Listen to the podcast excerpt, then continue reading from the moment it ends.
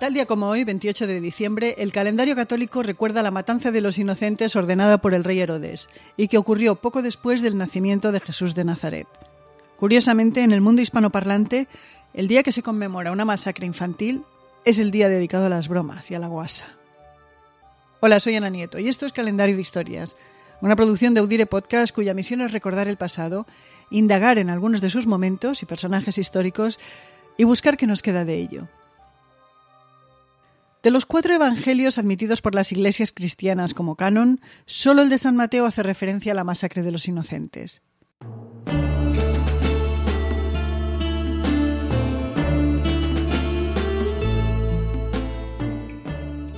Según esa fuente, los reyes magos de Oriente perdieron de vista la estrella que les guiaba hasta el lugar del nacimiento del Mesías.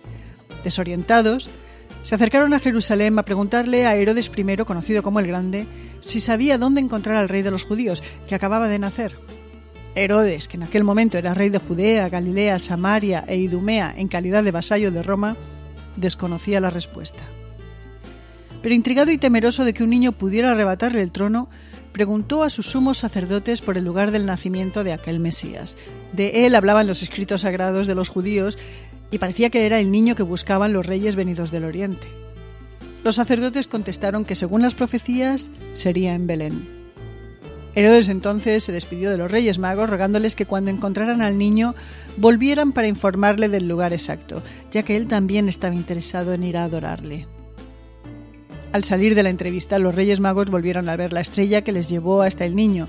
Una vez allí, le ofrecieron oro, incienso y mirra y alertados en un sueño por un ángel, decidieron regresar a sus países sin pasar por Jerusalén e informar a Herodes. Herodes, cuando se dio cuenta de que por mucho que esperara a los Reyes Magos no iban a volver con la información anhelada, dio la orden de matar a todos los niños varones de Belén y de su comarca menores de dos años. Previamente a esa orden, San José habría tenido un sueño que le movió a huir a Egipto en compañía de su mujer y el niño. Así lo salvó.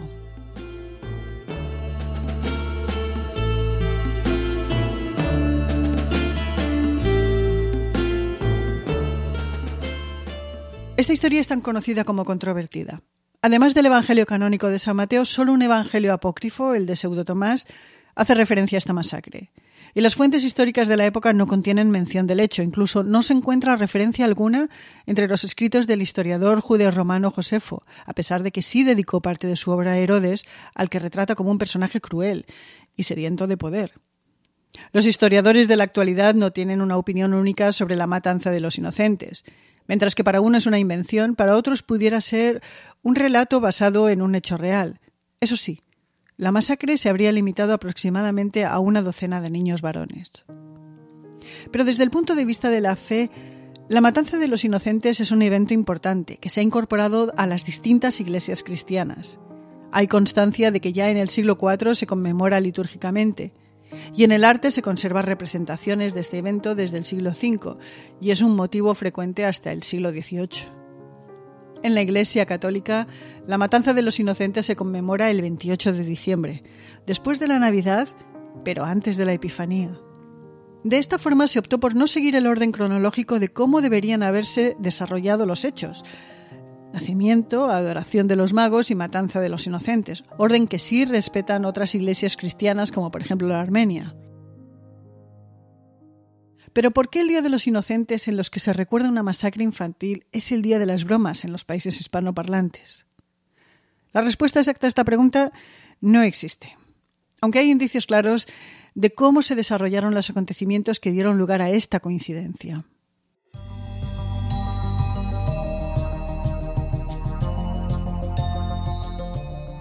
Es ampliamente aceptado que la dedicación de un día a la celebración de bromas es una derivación de la fiesta de los locos, muy comunes en toda Europa occidental durante la Edad Media. Estas fiestas de los locos, donde se invertía el orden de las cosas, se celebraban en diferentes épocas del año y recibían distintos nombres. Pero en muchos lugares era común nombrar por unos días un falso obispo, un falso diácono, un arzobispo o un falso papa. Su vez, esas fiestas de los locos tenían su origen en fiestas paganas de origen romano e incluso griego, como las Saturnales, que se celebraban en diciembre, las calendas, o las que coincidían en torno al equinoccio de primavera, cuando se celebraba el inicio de un nuevo año. En los siglos XV y XVI comenzaron a prohibirse esas fechas tan dadas al desmadre, pero en algunos casos, más que desaparecer, fueron modificadas e incorporadas dentro de una fiesta religiosa.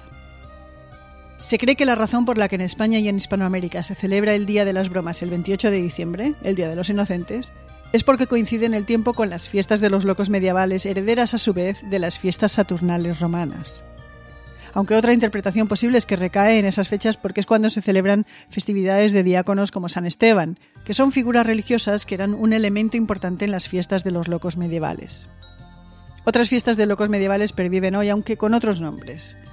Una de las más famosas serían los carnavales, otra es el Día de los Tontos, o April's Fools, que en los países anglosajones se celebra el 1 de abril y es el equivalente al Día de los Inocentes de los países hispanoamericanos.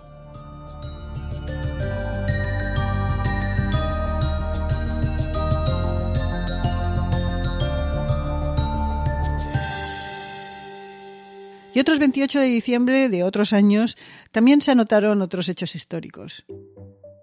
Por ejemplo, en 1065 se consagró la abadía de Westminster. Desde entonces se han celebrado en ese edificio todas las coronaciones de reyes ingleses primero y de británicos después. En 1612 Galileo Galilei observó lo que él creyó que era una estrella fija. Fue la primera observación del planeta Neptuno de la que hay récord histórico. En 1836 España reconoció la independencia de México, una de sus antiguas colonias y en 1964 comenzó la grabación principal de Doctor Zivago, la gran película épica de David Lean basada en el libro del mismo título del escritor ruso Boris Pasternak. La película, que ganaría cinco Oscars y fue un gran éxito de taquilla, contó como protagonistas con Omar Sharif, Julie Christie y Geraldine Chaplin. Numerosas escenas aparentando el campo ruso fueron rodadas en la provincia de Soria. Los Urales son el Moncayo, y las imágenes recreando Moscú corresponden al barrio madrileño de Canillas, donde se creó el Kremlin a base de decorados. La grabación dio empleo a más de 3.000 extras. A cientos de ellos les tocó el papel de cantar en pleno franquismo la Internacional, el himno de los partidos socialistas y comunistas de todo el mundo.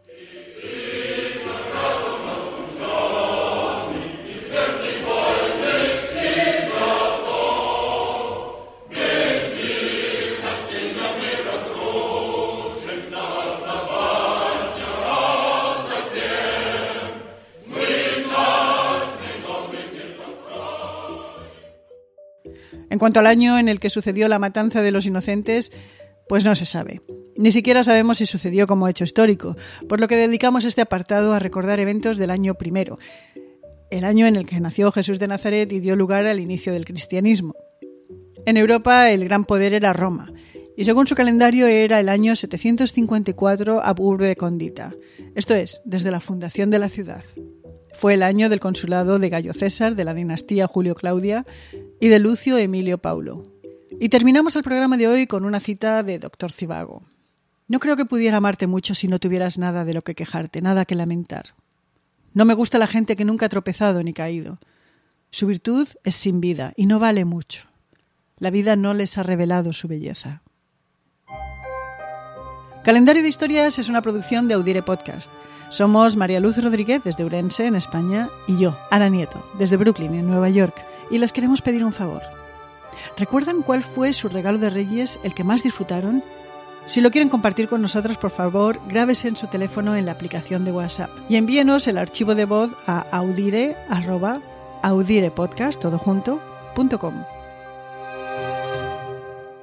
Gracias. Y mañana volvemos, porque mañana será otro día. Fast internet isn't just nice to have, it's gotta have now. CenturyLink fiber internet gives you great reasons to get the speed and reliability you're missing. Go to CenturyLink.com and save with incredible new customer offers. CenturyLink fiber internet means sharing 4K videos, smooth streaming on binge watch nights, and a reliable connection for work, learning, and gaming. Everything you love. Our best fiber internet offers are online at CenturyLink.com. Service and offers are not available everywhere. Restrictions apply.